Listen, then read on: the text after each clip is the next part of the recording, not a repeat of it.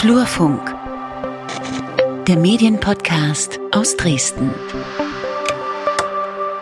Herzlich willkommen zu einer neuen Folge des Flurfunk Podcasts. Hier sprechen Peter Stavovi und ich, Lukas Görlach, einmal in der Woche über die Medienthemen aus Mitteldeutschland, ähm, haben uns das, glaube ich, schön angewöhnt, jetzt einmal in der Woche ein Monothema zu haben. Vergangene Woche hatten wir so ein bisschen eine Sonderfolge ähm, über, das, über die sterbende Zeitungslandschaft, ausgepresst mit einer Veranstaltung der Evangelischen Akademie Sachsen.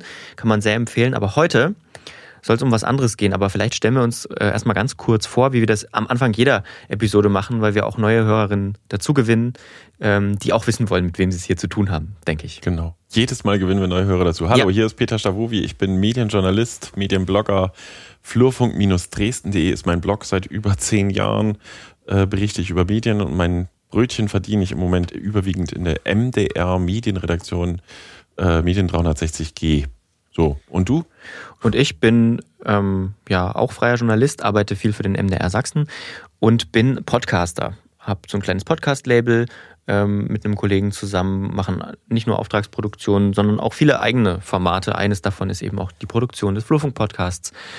Genug zu uns. Wir sprechen heute über antiasiatischen Rassismus. Ähm, das ist so ein bisschen eine Follow-up-Folge zu einer von vor ein paar Wochen.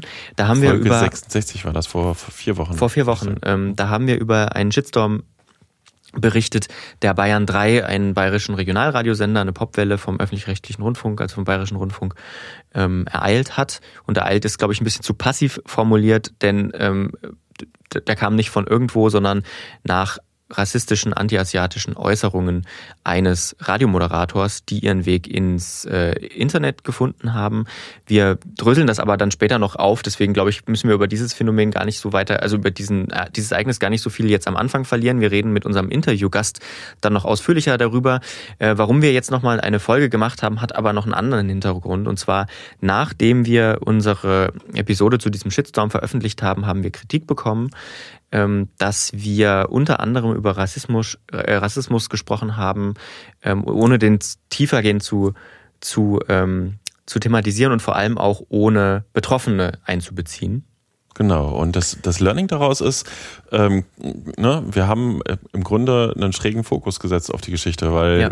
man vielleicht einfach wirklich nochmal ausführlicher über diese Form des Rassismus oder über Rassismus generell, also den Anlass des Shitstorms hätte reden sollen. Genau, statt über den Shitstorm. Zuerst dann. über den Shitstorm ja. und das haben wir uns sehr zu Herzen genommen und äh, sind in die Spur gegangen quasi, haben auch Hinweise bekommen, Dankeschön dafür, äh, eine Interviewpartnerin zu identifizieren, die uns das einordnen kann. Und das ist äh, Thea Su, Musikwissenschaftlerin und Podcastlerin. Und ähm, kann man eigentlich auch Aktivistin sagen? Mm, also ich sage meistens so ein bisschen scherzhaft Teilzeitaktivistin, weil ich bin jetzt nicht so jemand, der Vollzeit drin ist. Also es gibt ja auch Leute, die machen es beruflich, das bin ich nicht. Aber ähm, so ab und zu aktivistisch bin ich unterwegs, besonders auf Twitter. Ähm, ja, aber wie ich schon gesagt habe, hauptberuflich bin ich Musikwissenschaftlerin, bin im Moment in der Werbung tätig und ansonsten, ja, podcaste ich. Ja, Thea Su, ähm, wir haben, Thea, wir haben äh, dich ja identifiziert über die Petition. Äh, wir hatten einen Hinweis in den Online-Kommentaren im Blog ähm, und du hast eine Petition gegen den oder also ne, in, in dieser Causa Bayern 3, der Moderator, der bei der Anmoderation ähm, ja anti-asiatischen Rassismus pur ausgelebt hat. Kannst du uns das mal ein bisschen einordnen? Ähm, warum hast du, wie ist der Stand der Petition vielleicht erstmal? Das ist ja schon ein paar Tage her. Ja, also die Petition äh, wurde schon geschlossen. Also wir haben lass mich mal kurz überlegen. Ich denke, über 27.000 Unterschriften gesammelt. Das war auch gar nicht so eine lange Zeit. Ich denke mal so zweieinhalb Wochen habe ich das aufgelassen. Das ist ähm, gigantisch, habe ich gar nicht damit gerechnet. Ja, warum habe ich die Petition gestartet? Also es, ich glaube, ähm, viel muss man eigentlich nicht erklären. Also man muss echt schon unter so einem Berg leben, wenn man das nicht mitbekommen hat. Es ging ja unglaublich viral. Ein Bayern 3 Moderator hat ja, antiasiatische und rassistische Äußerungen getätigt, live on air. Und das ist dann halt viral gegangen. Ne? Also vor allen Dingen, weil seine Aussagen gegenüber die K-Pop-Band BTS gerichtet waren. Das Fandom, die BTS Army ist halt sehr, sehr, sehr, sehr stark und sehr, ähm, ja, vertreten in den sozialen Medien. Es ging einfach international viral. Ich glaube, es gibt auf jeden Fall nichts, was dieses Jahr noch toppen kann in Sachen viral gehen. Und ich lag tatsächlich abends irgendwie im Bett. Ich war frustriert. Ich war irgendwie wütend und konnte nicht einschlafen. dachte ich mir, oh ja, ich kenne noch so eine Petitionsseite. Ähm, schreibe ich da einfach eine Petition, dass wenn Bayern 3 das aufarbeiten will. Also ich persönlich finde, wenn man sich entschuldigt, egal was es ist, dann muss man auch schon irgendwie sagen, was man besser machen will. Und das kam da irgendwie nicht rüber bei diesen zweimaligen Entschuldigung, die Bayern 3 rübergeschoben hat. Also bei der ersten Entschuldigung haben sie noch versucht, das ein bisschen wegzuschieben, die Verantwortung. Dann haben sie gemerkt, kam nicht so gut an, haben sich nochmal äh, entschuldigt. Also ähm, ich war halt frustriert von diesem ganzen Hin und Her und dachte mir, ich mache die Petition mal. Und damit Bayern 3 auch eine Idee bekommt, was sie besser machen können, habe ich einfach gesagt, es wäre schön, wenn man von Bayern 3 aus einfach asiatisch-deutschen Stimmen, also ich wollte nicht selber sprechen, sondern halt asiatisch-deutschen NGOs wie Orientation oder Ich bin kein Virus die Chance geben, weiß ich nicht, 20, 30 Minuten Sendezeit, damit sie halt darüber berichten können, warum ja, Bayern 3 dort einen mega großen Fauxpas gemacht hat. Das war so der Grund oder der ja, das äh, Ziel der Petition. Du hast schon gesagt, du hast äh, über 27.000 UnterstützerInnen so gesammelt. Ähm, Gab es irgendwie Medienreaktionen? Gab es Reaktionen von Bayern 3? Also hat das irgendwie dann Nachhall erfunden, jetzt außerhalb der Petition? Ja, also das Medienecho innerhalb von Deutschland ist echt überschaubar. Ich glaube, das waren so zwei Medien. Also einmal Nordbayern und einmal, ähm, ich glaube, Musikexpress war das. Genau, Musikexpress und Nordbayern. Das waren so zwei Medien, die davon berichtet haben und sonst überhaupt nichts, also gar nichts. Ähm, was mich echt erstaunt hat. Und auch das drumherum. Also dazu muss ich sagen, die erste Medienreaktion zum Thema Bayern 3, also zu diesen rassistischen Aussagen, war eine Social-Media-Redakteurin ähm, von einer großen Zeitung, der ich folge, wir sind Mutuals. Ähm, die geschrieben hat, oh, sie macht sich jetzt Sorgen um die Mitarbeiter. Also gar nichts um Rassismus, gar nichts um diese Aussagen, die halt sehr verletzend waren, sondern sofort, ähm, oh Gott, das geht jetzt viral. Ähm, also der Grund wurde einfach unterm Tisch gekehrt. Und auch diese 27.000 Unterschriften, also ich habe eigentlich so mit 100 gerechnet oder so. Das ging ja unglaublich ab, auch international keine Reaktion, gar nichts. Also es ist ja nicht so, dass ich jetzt angesprochen werden wollte mit der Petition, sondern überhaupt, dass darüber berichtet wird, dass gesagt wird, das ist ein großes Thema. Gar nichts. Ne? Und ähm, das hat mich nicht enttäuscht. Ich habe schon so ein bisschen erwartet, aber irgendwie nagt das ja schon an einem. Ne? Aber Bayern 3 hat sich tatsächlich gemeldet. Ich weiß nicht, ähm, ob das wegen dem Druck ist, weil ich glaube, richtig viele auch E-Mails geschickt haben und man kann den Leuten bei Bayern 3 auch WhatsApp-Nachrichten schicken. Ähm, ich glaube, richtig viele haben das getan. Und dann kam jetzt auch noch die Petition in die Ecke und die haben sich dann bei mir gemeldet. Und wie ist da so der Stand? Kannst du darüber reden? Oder also ja, also passiert da jetzt irgendwas? Oder? Also ich hatte ja mit denen ein Gespräch, ähm, also es ist vertraulich gewesen, ich kann halt nicht so viel berichten, wobei ich sagen kann, äh, vielleicht hört ja irgendjemand von Bayern 3 mit, es wäre toll, wenn Bayern 3 tatsächlich Sachen aus unserem Gespräch einfach veröffentlicht, weil dann würde man richtig vielen Leuten Wind aus den Segeln nehmen. Aber wie gesagt, es ist halt vertraulich. Wir hatten ein Gespräch, es war für mich sehr interessant. Ich habe so als nicht als Spokesperson, weil ich bin da als Privatperson reingegangen. Ich habe auch als Privatperson jetzt ähm, die Petition gestartet, obwohl ich Mitglied in verschiedenen Organisationen bin. Ähm, ja, da haben wir geredet und ich habe denen richtig viele Infos gegeben, wo man sich Hilfe holen kann, wo man sich Infos auch holen kann, mit wem man sprechen könnte. Also verschiedene E-Mails von Organisationen, NGOs und Privatpersonen und habe natürlich gesagt, ja, also wäre halt schön, wenn man halt mit den Leuten spricht, ähm, die Ahnung davon haben. Und ich bin jetzt nicht unbedingt jemand, der sich in diesem Bereich hundertprozentig auskennt, weil mein Bereich ist Musikwissenschaft. Ich bin da jetzt nur zufällig drin, weil ich halt so aussehe, wie ich aussehe und halt auch im Alltag rassistische, ähm, ja, rassistischen Anfeindungen ausgesetzt bin und halt da meine Erfahrungen sammle. Und da habe ich gesagt, ja, bitte, hier sind die Leute, die Ahnung davon haben, die euch helfen können und helfen möchten aber ja, es ist ein bisschen beschaulich. Also man hört ähm, von verschiedenen Seiten, dass Kontakt versucht wurde aufzubauen, aber wenn dieser Kontaktaufbau gefühlt eine Woche vor Sendetermin ist, dann kann man sich ausmalen, dass nicht jeder Zeit hat. Und ich glaube, ich habe das jetzt nicht so weiter verfolgt, aber es, weil es war für mich nach der Übergabe der Petition in dem Sinne schon abgeschlossen, so ein bisschen rund, weil ich bin da jetzt keine Vollzeitaktivisten, ich habe auch noch einen anderen Beruf. Ähm, ich glaube nicht, dass da groß was gekommen ist. Es kam, glaube ich, von Bayern 3 eine Seite, wo, ich glaube, ich bin kein Virus.org, eine Seite, wo halt Erfahrungen ähm, des Corona-Rassismus in Anführungsstrichen geteilt werden. Das haben sie, glaube ich, verlinkt. Und ich glaube, zum Internationalen Tag des Rassismus haben sie on air ähm, über verschiedene Podcasts und über verschiedene Sendungen gesprochen, die, also die, glaube ich, sich gegen Rassismus aussprechen. Ich glaube nicht, dass das antiasiatische, dass das Thema antiasiatischer Rassismus bei ihnen vorkam. Und ich weiß auch, dass sie sich jedenfalls nicht öffentlich ja, tiefer mit dem Fall des Bayern 3 Moderators ausgesetzt haben. Also ich mhm. finde es ein bisschen schade. Da, ich würde gerne im Moment da bleiben. Ich habe jetzt, äh, ich bin kein Virus-Org, das verlinken wir auch in den Shownotes. Ähm, diese ganze Geschichte, ich bin kein Virus, das ist erst mit Corona richtig äh, ja, ins Rollen gekommen. Ähm, da sind Erfahrungsberichte Richte aufgelistet hast. Passiert dir das auch? Oder können wir uns das mal versuchen, eben ein bisschen einzuordnen für Leute, die jetzt nicht draufklicken können, weil sie unterwegs sind?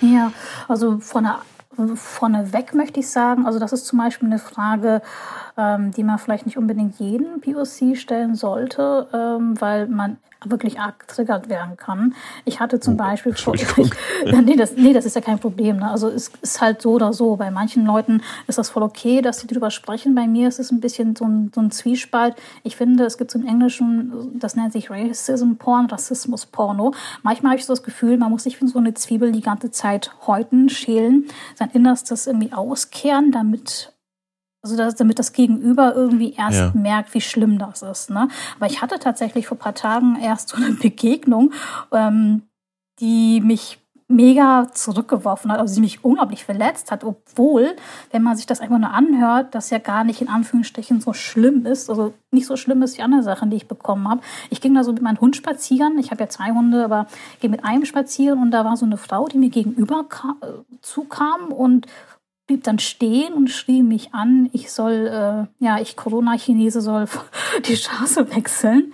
Ähm, manchmal macht mir solche, sowas nichts aus, weil ich sowas gewöhnt bin, leider muss man sagen, aber manchmal macht mich das unglaublich fertig und das hat mich sowas von platt gemacht an dem Tag.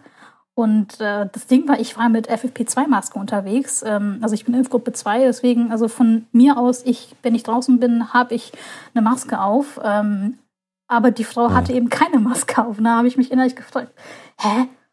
Warum soll ich die Straße wechseln, erstens? Und zweitens, ich bin erstens äh, nicht aus China, ich habe keine chinesischen, chinesischen Wurzeln. Selbst wenn, ist das, es ist doch unglaublich. Also man geht einfach nicht nichts ahnt so rum und dann wird man einfach so angemacht. Und das ist ja tatsächlich nicht das erste Mal. Und ich würde tatsächlich sagen, seitdem die Pandemie gestartet hat, ist es sowieso eine Welle. Also wirklich ein paar Wochen später, nachdem man so mitbekommen hat, dass äh, Covid-19 doch gefährlicher ist als eine Grippe und so, ähm, dann gingen die Anfeindungen, die stärk also stärkere Anfeindungen los. Ich meine, ich kriege seit dem Kindergarten Beschimpfungen zu hören. Jeder, der asiatisch aussieht, bekommt das ab irgendwie. Aber so schlimm ja, so offen auf der Straße. Das ist mir so echt so seit letztes Jahr, ich denke mal Februar, März so begegnet. Und dann gab es so eine Welle, die so ein bisschen abnimmt, abgenommen hat.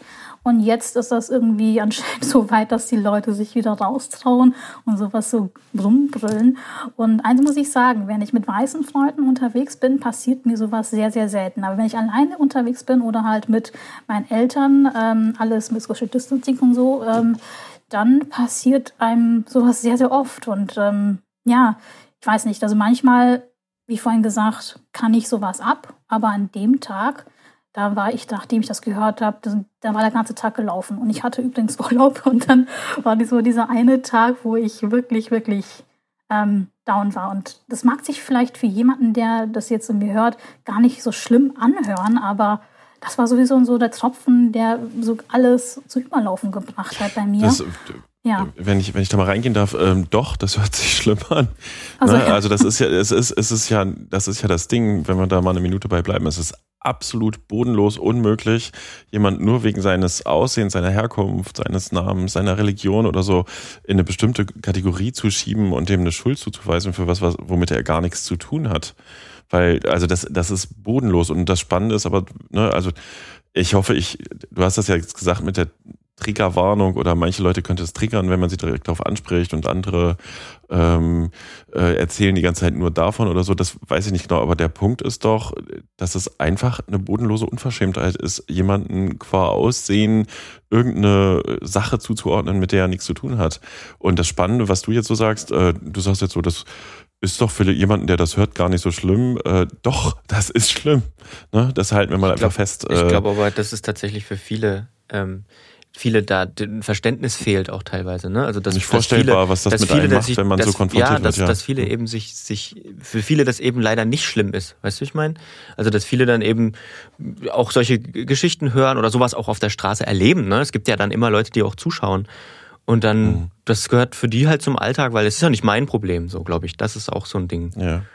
Aber danke, dass du uns das ja. dargestellt hast und uh, sorry da, für die unverschämte Frage. Ach so, nee, das ist für mich, also jetzt bin ich wieder, wieder auf den Beinen äh, quasi mhm. mental. Aber ähm, man weiß ja nie, das ist ja so wie, als wenn man einfach nur so unterwegs ist und hm. plötzlich kriegt man so eine Breitseite ins Gesicht. Also fühlt sich das jedenfalls an. Ne? Also ich gehe ja nicht raus und denke mir, oh schön, äh, was, was wird mir heute alles Rassistisches passieren? Das ist ja nicht, hm. das ist ja so nicht der Fall. Ne?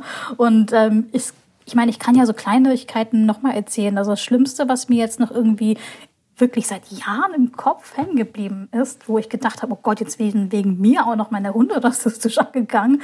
Ich war beim Tierarzt, das ist aber schon Jahre her, mein Ex-Tierarzt, und dann kam so eine Frau mit ihrem Hund um die Ecke und meinte zu mir, ja, äh, wird ihr Hund jetzt gegessen oder was? Und hat so Schmatzgeräusche gemacht. Also, ne, also dass, dass irgendwie asiatisch gelesene Leute anscheinend oder angeblich alles essen, was irgendwie bei drei nicht auf dem Baum ist. Das ist auch einer von diesen ja, stereotypischen Sachen, die ja durch, ich würde sagen, durch Witze, durch ähm, Leute, die sagen, oh, es ist doch gar nicht so schlimm, das ist doch ein Witz, wir tun dir doch nicht weh, du wirst ja nicht umgebracht also, oder noch nicht umgebracht, das ähm, schadet ja niemanden und dann lachen sie einfach drüber. Also es sind halt solche Leute, die das einfach weitertragen. Es sind auch Leute, die das hören solche Witze und einfach nichts sagen, weil die denken, oh Gott, jetzt möchte ich mich nicht mit meinen Freunden anlegen oder nicht mit meiner Familie anlegen. Also Leute, die schweigen und einfach nichts sagen, die tragen halt dazu bei, dass sowas passiert. Ne?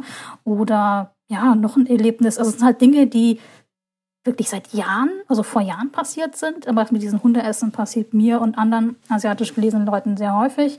Ähm, aber das brennt sich so ins Gedächtnis ein. Ne? Oder als ich im Gymnasium noch war, als ich gefragt habe, was das Wort Almond, also für Mandel bedeutet. Also hat meine Englischlehrerin ihre Augen nach hinten gezogen und hat gesagt, das sind Mandeln. und dann, ähm, was macht man da? Ne? Also ich meine, da bin ich ja voll hilflos gewesen, weil Schülerin. Mhm. Aber jetzt selbst als Erwachsene fehlen mir manchmal so die Worte. Ich meine, online ist es immer ganz einfach. Da hat man schon was Schlagfertiges da oder blockt dann irgendwelche Trolle. Ähm, aber im realen Leben möchte man ja auch nicht, also ich persönlich jedenfalls, möchte man ja auch nicht bei jedem Satz auf 180 sein, weil ich finde persönlich verdirbt mir das ja auch den Charakter, ne? wenn man die ganze Zeit nur so auf Gegenwehr oder Gegenrede eingestellt ist.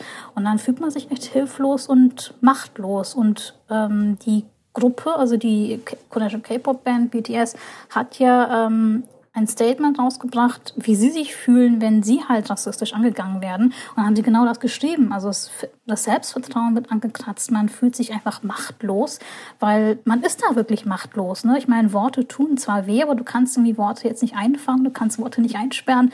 Ähm, man wird ja halt davon getroffen. Und, und ja, ich, da habe ich mir überlegt, auch schon bei dieser Bayern 3 Geschichte werden schon Superstars, ne? Also die viel Geld haben, viel Macht haben, eine super Fanbase haben, wenn sogar sie schon sowas schreiben, ne? dass sie verletzt sind, dass sie keine Macht haben, dass sie ähm, ja dem hilflos ausgeliefert sind, weil sie sind ja auch nur Menschen, denke ich mir, oh Gott, ne? Und dann, wenn sogar Superstars das sagen, wissen andere, also die halt nicht betroffen sind von diesem Rassismus, ähm, wissen die überhaupt, was mit in Anführungsstrichen normalen Leuten umgeht. Also ich glaube, das Verständnis fehlt bei vielen. Mhm. Ich hatte übrigens bei von Bayern 3 auch ein Gesprächsangebot für so ein Interview, ähm, wo ich gesagt habe, das kann ich nicht, weil mich das triggert und weil, ähm, weil es andere Gründe noch gab. Man möchte ich jedenfalls, nicht immer darüber sprechen, was ich alles erlebt habe. Ich würde gerne mal wissen, was Leute machen, um halt solche, ja, in meinem Fall antiasiatischen Rassismus zu begegnen. Das würde mich persönlich mal interessieren, weil immer darüber zu reden, bringt ja irgendwie nichts. Ähm, vor allen Dingen, wenn man sich jetzt so die Medienwelt mal zurückschaut, also Orientation.de, also das ist so der Verein, wo ich ehrenamtlich mit tätig bin, hat auch eine ziemlich gute Liste gemacht ähm, wo halt ja fast chronologisch drinsteht, was einfach nur in den letzten ein, zwei Jahren passiert ist, was deutsche Medien gemacht haben. Und das sind halt Medien, wo man im ersten Augenblick denkt, die sind auf keinen Fall Medien, die Rassismus transportieren. Würde ich erstmal so zustimmen. Und ich würde auch denken, dass zum Beispiel der Moderator von Bayern 3, er sagt ja, er ist kein Rassist, er macht Flüchtlingsarbeit und so weiter und so fort. Ich glaube ihm und auch allen anderen, die sagen, dass sie nicht rassistisch sind. Aber es hindert ja keinem daran. Also ich meine, Rassist zu sein heißt nicht, dass man ein strammer Nazi ist. Also man kann rassistisches Gedankengut mittragen. Wir sind ja alle in so einer Gesellschaft aufgewachsen, ich inklusive, die internalisierten Rassismus halt hat. Ne? Und wenn man zum Beispiel die heute schon nimmt, da sind ja so viele antiasiatische Witze gefallen zu Pandemiezeiten. Ähm, da würde ich persönlich zum Beispiel auch nicht davon denken, dass das eine Sendung ist, die irgendwie AfD-nah ist. Ist sie ja nicht. Also wenn, dann ist sie ja eher mhm. links, aber ähm, ja, ja, kann darüber reden. Aber zum Beispiel, ne, da zum Beispiel, oder wenn ich den Namen sage, Kai Pflaume, würdet ihr beide vielleicht auch nicht denken, dass er ähm, rassistische Witze gerissen hat. Doch. Ähm, das ist alles bei Orientation gelistet. Beispielsweise hat er gesagt, ja, ich glaube, das war als eine indonesische Stadt ähm, so Küken an Kinder verteilt hat, weil sie sonst zu viel auf Smartphones geschaut haben und sie sollten sich halt um ein Lebewesen kümmern. Er sollte halt aufziehen, sich darum kümmern. Und dann hat er gleich gesagt, ja, ähm, ich hoffe, äh, er hofft, dass die indonesischen Kinder auch ein Koch Kochbuch dazu bekommen. Also es ist halt wiederum vielleicht für den Otto-Normalbürger nicht schlimm, aber es ist halt dieses Stereotyp, dass Asiatinnen oder dass asiatisch gelesene Leute wieder echt alles essen, was nicht bei drauf im Baum ist. Ne? Also das, ist, das sind halt Kleinigkeiten, die sich ja stapeln. Ne? Und ähm, naja, ich weiß nicht, wenn man auch zum Beispiel hört, wie vom Ausland ähm, äh, Trump vom Kung Flu und so weiter und so fort spricht. Also das sind alles Sachen, äh, die sind so wie Nadelstiche. Und irgendwann kommt einer und ja, dann passiert dann halt sowas wie in Atlanta. Ne? Also wenn man mhm. dann irgendwie denkt, ähm, ja, das sind keine Menschen, wir entmenschlichen dann Asiatinnen oder Asiaten mal. Ähm, man kann Witze über die machen, die wehren sich sowieso nicht. Und im schlimmsten Fall, das ist jetzt sehr, sehr verkürzt, was ich sage, im schlimmsten Fall endet, endet es halt tödlich. Ja, da sind wir vielleicht auch gleich wieder bei der Verantwortung der Medien, weil bei allem, was du jetzt beschrieben hast, kann man, glaube ich, schon auch unterstellen, ähm, dass das in, ich sag mal zumindest äh, in großen Medien, auch in öffentlich-rechtlichen, mit Bayern 3, weil wir bei dem Thema sind, sehr selten eine Rolle spielt. Ähm, auf der anderen Seite, das hast du auch schon angesprochen, wird auch immer erwartet, dass, dass Menschen, die jetzt beispielsweise asiatisch gelesen werden oder auch ähm, oder auch sonst wie als ExpertInnen oder die Rassismus erfahren im Allgemeinen, als ExpertInnen zu diesem Thema auftreten und auch auftreten müssen. Jetzt ist so ein bisschen die Frage, die sich mir stellt, wie, ähm, wie, kann man vielleicht als Medium damit umgehen ähm, und, und ein bisschen, weiß ich nicht, woker sein, keine Ahnung, ein bisschen das, das anders umsetzen. Also weil ich meine, eine Sendung zu dem Thema machen ist vielleicht das eine. Das andere ist natürlich, irgendwie muss man die systematischen Probleme angehen. Hast du da eine, eine Idee oder, also du bist natürlich jetzt nicht die Medienberaterin, die, die sagen muss, macht jetzt das und das, macht jetzt das und das, aber kannst du dir, also hast du vielleicht einen, einen Ansatz dafür? Also wenn ich jetzt ganz platt antworten würde, würde ich einfach nur sagen, googeln. Das, das klingt jetzt sehr banal, aber das ist tatsächlich so, dass dieses Wissen um antiasiatischen Rassismus einfach schon da ist. Man muss sich einfach nur auf die Suche begeben, was ich mir persönlich wünschen würde oder andersrum. Also es gibt Leute, die über dieses Thema reden, aber die werden einfach nicht eingeladen. So ist es. Also in den Medien sehe ich jetzt keinen asiatisch gelesenen ähm, ja, Sozialwissenschaftler oder ähm, jemand von einer NGO, die äh, darüber spricht oder jedenfalls die nicht ähm, zu solchen Themen eingeladen wird. Was ich mir tatsächlich wünschen würde, ist, dass man, wenn man Runden hat, ähm, die sich über das Thema Integration, Rassismus, Migration und so weiter austauschen, dass jemand, der asiatisch gelesen ist und der oder die auch Ahnung davon hat, mal, ich meine, es reicht ja nicht ähm, auszusehen wie ich, nur dass man Ahnung hat, das stimmt ja jetzt auch nicht, aber ähm, eine NGO oder so ähm, wäre ja schon mal ein Anfang, dass man solche Leute auch mit einlädt, ne? dass man einfach sagt, hey, ich habe hier mhm. einen Platz für dich am Tisch, ähm, sei dabei. Also ich meine, divers heißt nicht nur, dass man irgendeinen, in Anführungsstrichen, Token einlädt äh, aus dem BPOC-Bereich und das war's dann. Ähm, divers heißt für mich, das ist natürlich jetzt ein bisschen extrem, ne, weil das, man kann es wirklich nicht jedem recht machen, aber für mich heißt es, dass jemand, der so aussieht wie ich oder jemand, der besser die gleiche Lebensrealität hat wie ich, ähm, auch da sitzt, dabei sitzt, Tisch, ähm, am Tisch und auch seine oder ihre Meinung sagen darf. Weil, seien wir ehrlich, wenn ich aufstehe ähm, und in den Spiegel schaue, habe ich eine komplett andere Lebensrealität als zum Beispiel eine Frau, die weiß ist. Es ist jetzt nicht unser Aussehen, sondern einfach das, was wir erleben, so wie wir aufgewachsen sind und alles, was jetzt noch kommen wird in der Zukunft. Also es ist jetzt kein Vorwurf, aber es ist halt eine Tatsache. Ne? Und ich kann mir einfach nicht vorstellen, oder das geht ja auch nicht, dass jemand, der meine Erlebnisse jedenfalls nicht mal ansatzweise hat. Nachvollziehen ist was anderes, ne? aber der meine Lebensrealität nicht hat, dass er oder sie über mich sprechen kann. Dass das nicht immer klappt, ist natürlich klar. Aber ein Beispiel, ich glaube, die Grünen waren das tatsächlich, das war letztes Jahr haben ähm, zum Thema Corona-Rassismus ein Online-Panel ähm, geplant gehabt. Und das war halt auch schon die Zeit, wo der Hashtag Ich bin kein Virus ähm, ja, viral gegangen ist, so intern ähm, und wo auch richtig viel anti-asiatische Aggressionen ausgelebt wurden, sei es im Bus, sei es online oder sei es im, also, ne, online oder reales Leben. Und da fehlte einfach jemand, ähm, der uns, in Anführungsstrichen, sage ich mal, vertritt.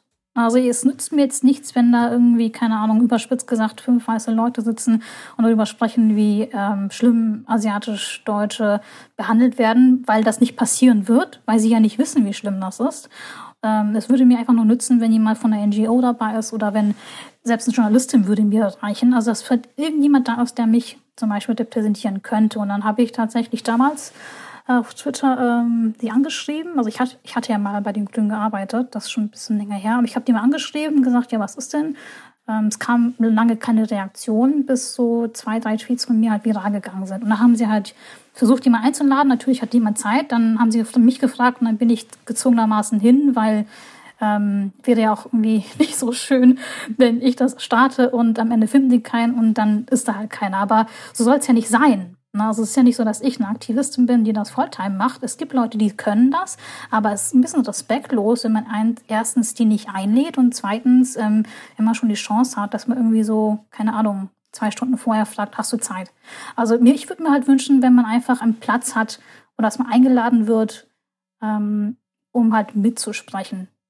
Hm. Also sozusagen, dass Redaktionen das vielleicht von Anfang an ähm, mitdenken sollten, aber nicht nur aus, ähm, aus jetzt irgendwie Angst vor einem Shitstorm oder so, sondern tatsächlich mit ehrlichem Interesse. Ich meine, ja, aber ich glaube auch allgemein ähm, ist es vielleicht wichtig, dass man halt repräsentiert wird. Ne? Also es ist ja nicht so, dass asiatisch-deutsch jetzt abonniert sind nur auf das Thema anti-asiatischer ja. Rassismus. Ne?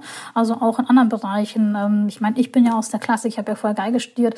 Also es gibt ja so viele Leute im Film, in der Kunst, ähm, ähm, ja, Medizin, was auch immer. Also ich meine, Repräsentation ist, glaube ich, so der bessere Weg oder auch so ein Weg, den man parallel gehen sollte.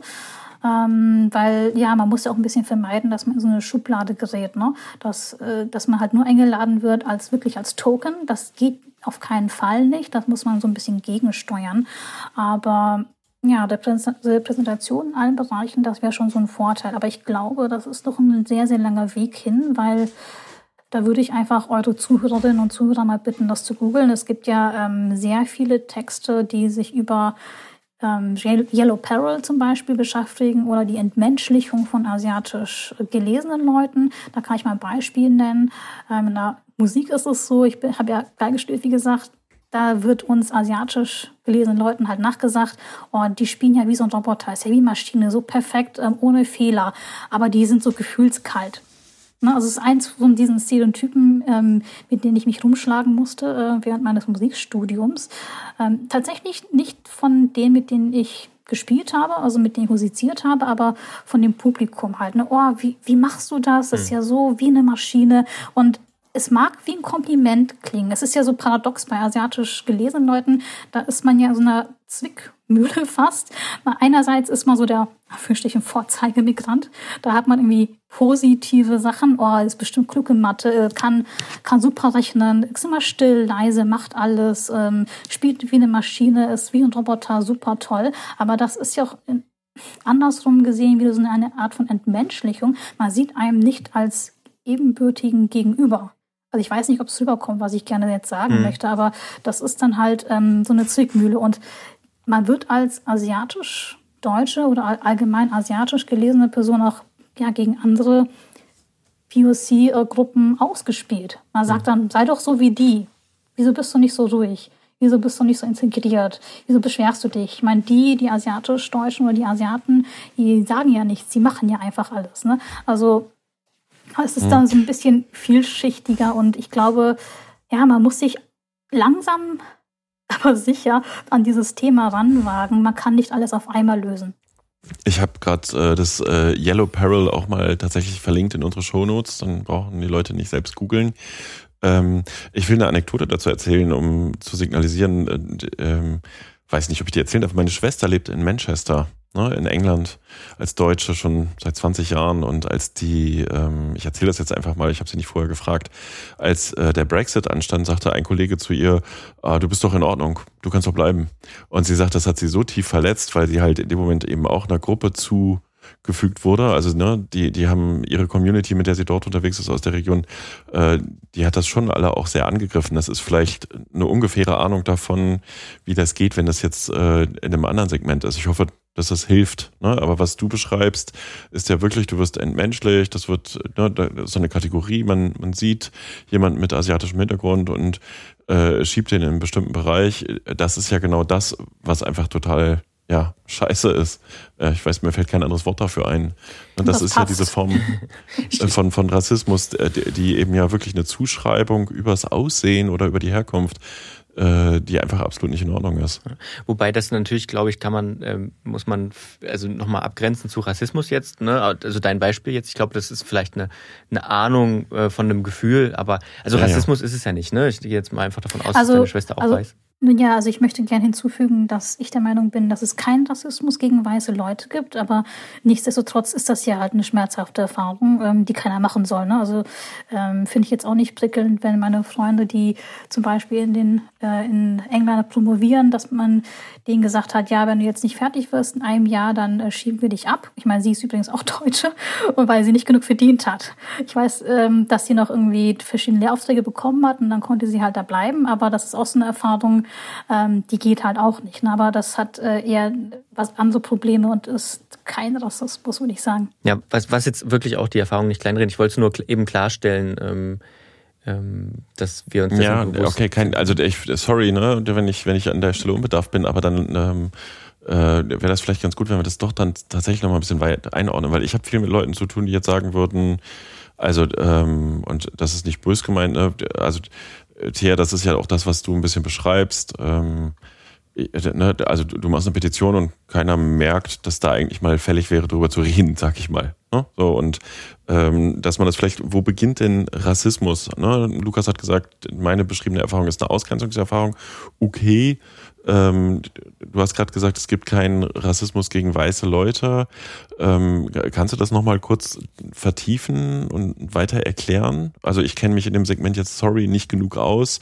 Ich hoffe, ich verletze nicht hier haufenweise Gefühle, aber ähm, dass wir es einfach also, mal in die Welt ja. raustragen. Also wenn ich das jetzt ein bisschen grob motorisch oder ein bisschen grob beschreiben kann. Also ich kenne niemanden, der jetzt sehr, sehr platt gesagt, Anna heißt oder Hans heißt und ähm, auch noch weiß ist und äh, systematisch benachteiligt wird, beispielsweise bei der Wohnungssuche oder bei der Suche nach Praktika. Und es gibt ja genügend Untersuchungen. Ich muss tatsächlich dann jetzt mal selber googeln und gucken, welche die aktuellste ist. Dass wenn man einen ausländisch klingenden Namen hat und dass wenn man ein Foto mitschickt, ähm, wo halt sichtbar ist, dass man nicht weiß ist, dass man da einfach strukturell benachteiligt wird. Ne? Dass man denkt, oh, man hat verschiedene Assoziationen. Ne? Also ich meine, man denkt sich, nee, Ausländer möchte ich jetzt nicht haben. Äh, solche Sprüche fallen tatsächlich. Ich hatte einen Freund, der ähm, bei einer großen äh, Flugzeugfirma gearbeitet hat. Den Namen nenne ich jetzt nicht. Und da haben die intern gesagt, wir stellen jetzt keine äh, türkischen Personen ein. Wollen wir nicht. Ne, einfach weil die dann, ähm, aus, aus welchen Gründen auch immer, das ist ja nicht okay, äh, werde ich jetzt nicht hier wiederholen, aber ähm, sowas fällt halt. Ne? Oder zum Beispiel bei einer anderen Arbeitsstelle, wo ich tatsächlich gearbeitet habe, da meinten die zu mir, ja, ähm, das war dann noch schlimmer, bitte keine, ähm, bitte keine Leute aus diesem, diesem Land, weil aus verschiedenen stereotypischen Gründen und am besten noch keine Frauen. Ich meine, das auch noch, weil die wird ja wahrscheinlich schwanger. Nichtsdestotrotz, ich habe die natürlich bei der HR gemeldet, aber es ist nichts passiert, weil die haben mir dann gesagt, das war wirklich vor, ich glaube, vier, fünf Jahren, haben die mir gesagt, das war doch nur ein Witz. Ne? Ich meine, darauf müssen sie ja nicht äh, hören. Aber wenn das dann halt Vorgesetzte sind, die das sagen, mhm. und wenn jemand wie ich dann schon den Mumm aufbringt und das HR weitergibt, ähm, wenn er halt sagt, das ist nur ein Witz und das war eine ziemlich große Firma, ähm, dann denke ich mir, okay, ähm, dann hast du das, was in verschiedenen Studien halt gesagt wird, ähm, selbst mal live erlebt. Und dazu muss ich sagen, bei mir ist es so, ähm, ja, ich hatte immer Glück mit meinen Arbeitsstellen, muss ich sagen, außer dieser einen, wo ich das mitbekommen habe. Ich habe jetzt auch tatsächlich eher einen Vorteil mit meinem Namen, weil ich habe keinen koreanischen Namen, wie so viele. Ich habe äh, ja einen deutschen Namen oder einen sehr urdeutschen Namen. Die einzige Dorothea, die ich noch kenne, ist irgendwie über 80. Also ich muss tatsächlich sagen, da spielt mein Name in allen Bereichen eine wirklich positive Rolle. Eine Freundin von mir, die auch eine Wohnung gesucht hat, sich zusammen mit mir äh, beworben hat überall, die kriegte nur Absagen und sie hatte einen türkischen Namen. Ähm, bis dann ihr Freund gesagt hat, nee, dann mache ich das. Und ihr Freund ist deutsch, hat auch einen deutschen Namen ähm, dann ging das auf einmal. Das sind halt dieselben Leute, die dann zu und absagen. Und das ist halt kein Märchen aus irgendwelchen Studien, das ist halt real. Und wenn man halt so Leute kennt, wenn man halt diversen Freundeskreis hat, dann kriegt man das irgendwie mit. Und es ist aber nicht so, dass irgendwie jeder irgendwie von solchen Erfahrungen spricht. Ne? Also wenn, kann ich mir gut vorstellen, dass meine Freundin, äh, meine türkische Freundin da jetzt nicht mit jemandem spricht, der kein Verständnis für sowas hätte. Und ich glaube aber, jetzt um auf antiasiatischen Rassismus zurückzukommen, ja, das Bild von asiatisch gelesenen Leuten ist halt geprägt von diesem, diesem Denken, dass wir alle Vorzeigemigranten sind und dass man mit uns alles machen kann, dass wir uns nicht wehren, dass man einfach Witze machen kann. Und ich glaube, das Verständnis, dass Witze wehtun können, das ist vielen Leuten abhanden gekommen. Weil ich weiß nicht, ob ihr beide RTL Samstagnacht noch kennt. Ja, kennen, ja. Ja, das war meine absolute Lieblingsshow damals. Ich war noch eigentlich viel zu jung dafür, aber ich fand das irgendwie so voll toll, weil skandalös und alles. Also, ne, damals als Kind fand man das irgendwie so sowas von toll. Das war auch, glaube ich, immer ähm, natürlich, das war am Samstag nur Wochenende, da durfte man lang aufbleiben, ne? Aber da war so einer der ersten Momente, wo ich ähm, eigenständig, was heißt eigenständig, wo ich halt wirklich so ein bisschen nachgedacht habe und gedacht habe, nee, das geht so nicht.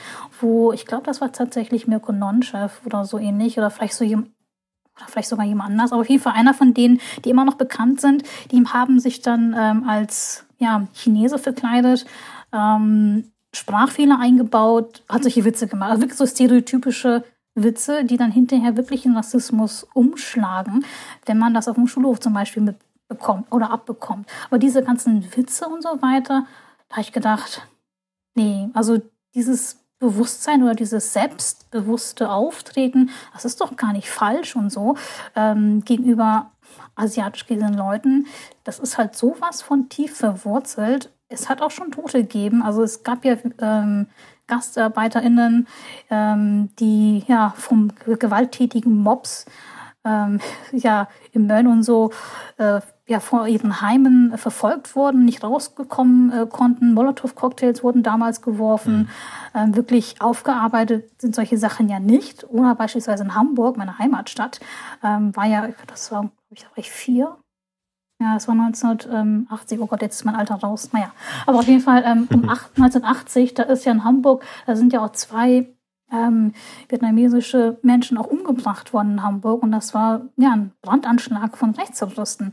Und das, was ich vorhin angesprochen habe, äh, wo halt GastarbeiterInnen mit ähm, asiatisch ähm, asiatischem Hintergrund, wo sie angegriffen wurden, wo Molotow-Cocktails geworfen wurden. Das war in Hoyerswerda und mhm. Rostock. Mhm, ja. ähm, das habe ich tatsächlich wirklich mitbekommen in den Nachrichten, ähm, wo die Leute im Haus drin waren, wo die Polizei nichts gemacht hat, wo Schaulustige zugeguckt haben, wie halt, ja, Leute ähm, brennende äh, Molotow-Cocktails reingeworfen haben. Und ähm, das war, ich glaube, da muss ich in der Grundschule gewesen sein. Ich hatte Angstzustände. Also es war ja jetzt nicht so, dass ich das erlebt hätte, mhm. aber trotzdem habe ich gedacht, oh, das sind Leute, die sehen so aus wie ich. Ist ja egal, ob sie jetzt aus Vietnam kommen oder aus Korea, mhm. aber die sehen halt aus wie ich und äh, die werden jetzt irgendwie umgebracht vor live unter Kamera und keiner tut was. Ne? Und selbst damals in der Grundschule, ich konnte, glaube ich, tagelang nicht schlafen danach.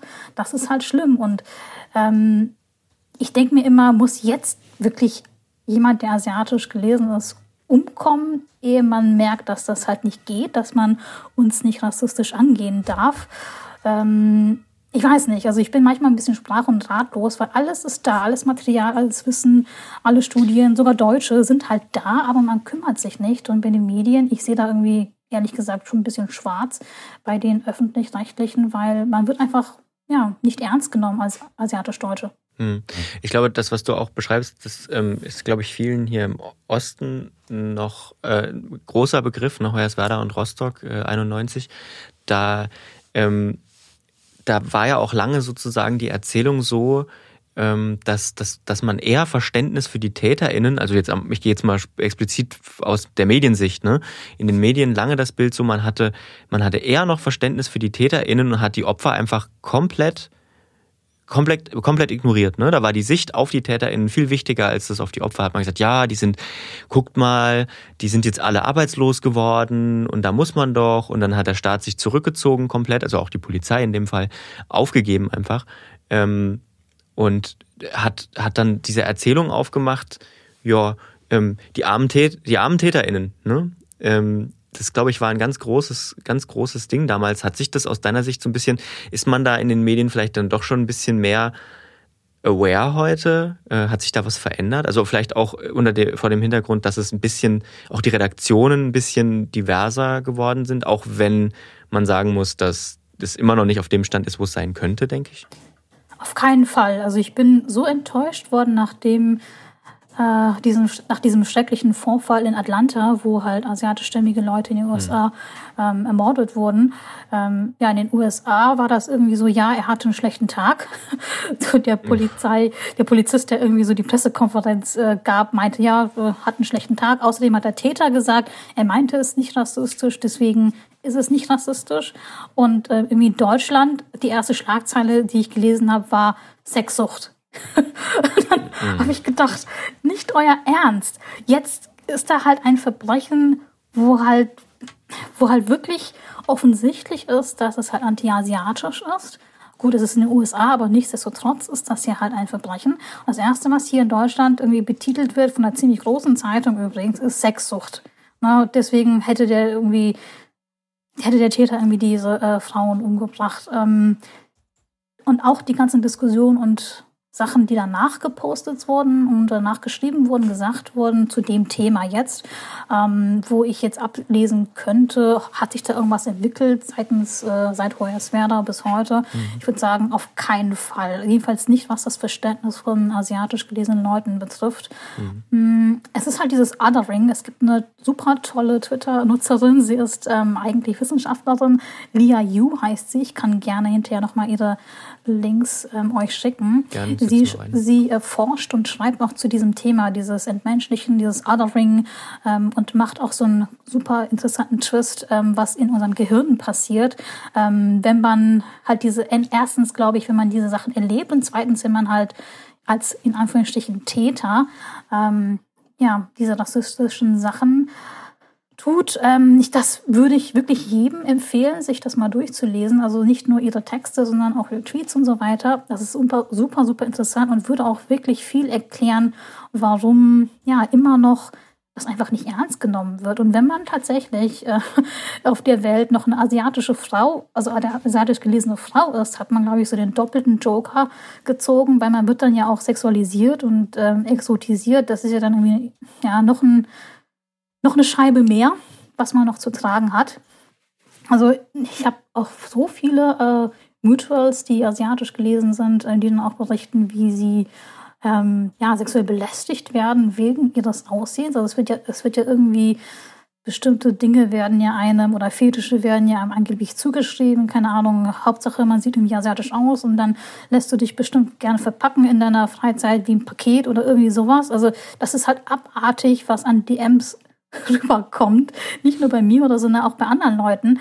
Aber ähm, ja, ich will nur halt sagen, wenn man halt eine Frau ist und asiatisch gelesen, hat man halt noch so ein Ding zu tragen, zusätzlich zu dem Rassismus. Und ähm, bei den Männern ist es gegen, dagegen halt so, möchte ich jetzt nicht ähm, in die Ecke schieben, bei den asiatischen Männern ist es wirklich so, dass viele von denen halt, ja, ich würde sagen, fast desexualisiert werden und auch nicht für, in Anführungsstrichen, männlich wahrgenommen werden. Das ist ja auch so das Problem, was viele westliche KommentatorInnen haben mit K-Pop-Bands tatsächlich. Und vielleicht ist es ja auch irgendwie so ein Gemisch aus Stereotypen äh, Stereotypen, Rassismus und auch diese Feminisierung von Männern, die der Bayern 3 Moderator hatte.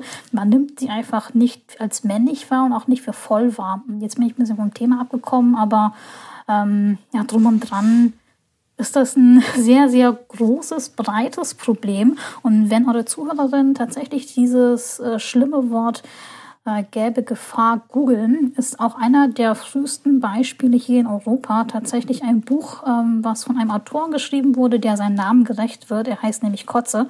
Und ähm, der schreibt über diese, ja, in Anführungsstrichen gelbe Gefahr, wie schlimm doch ähm, die Chinesen werden. Jetzt ja sehr abgekürzt gesagt. Und das ist halt ein Problem oder eine Problematik, die gibt es hier schon sehr, sehr lange, hunderte von Jahren, aber es ist halt nicht so präsent Ne? Es ist halt nicht so, dass es in your face einfach Bam ist, sondern es hat immer diesen Hintergrund, läuft immer schön mit. Und ja, irgendwann ist man ja vielleicht bei einer Generation angelangt, das ist wahrscheinlich so meine oder die so ein bisschen älter ist, die dann sagt, wir, leise, wir sind halt nicht mehr leise, wir sagen dann einfach, was halt los ist. Mhm. Huh, also ich, ähm, ich glaube, du hast zwischendurch mal gesagt, manchmal bist du so ein bisschen, bisschen müde oder, oder enttäuscht davon, dass sie nichts verändern. Ich glaube, wenn man so jetzt wie wir heute drüber sprechen, ähm, ich, man, zwischendurch habe ich mich gefragt, oh Gott, habe ich jetzt total naive Fragen gestellt, habe ich jetzt irgendjemanden äh, verletzt oder so, aber das muss vielleicht auch mal sein. Ähm, dann haben wir vielleicht doch die Hoffnung, das ein bisschen in die Welt zu tragen. Ne? Also wir haben ja Zuhörer aus dem Medienbereich, vielleicht jetzt auch nicht die meisten, aber äh, darüber, dass dadurch, dass wir heute drüber sprechen, sensibilisieren wir ja vielleicht weiter und dann in klitzekleinen Schritten verändert sich vielleicht was. Vielleicht ist es auch eine naive Sichtweise, weiß ich nicht. Nee, also ähm, ich, ich finde eigentlich müsste man ja vielleicht diesen Ansatz ein bisschen ändern. Ähm, ich habe so die Erfahrung gemacht, nachdem ich tatsächlich mit den Leuten von Bayern 3 geredet habe.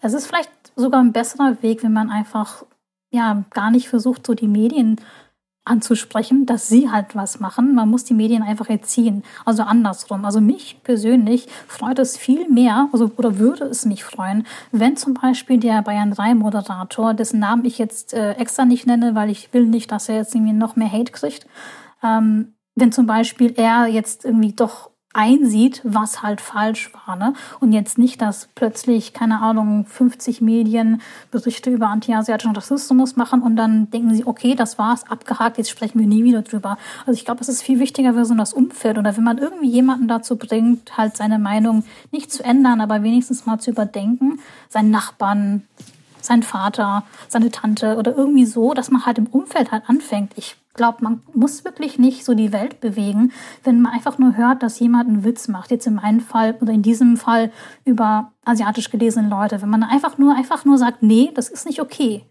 Ich glaube, das hat eine viel größere Wirkung, weil das trägt dann halt weiter. Ne? Wenn man einfach sagt, okay, das ist nicht, das, dieses Verhalten oder diese Witze sind nicht in Ordnung.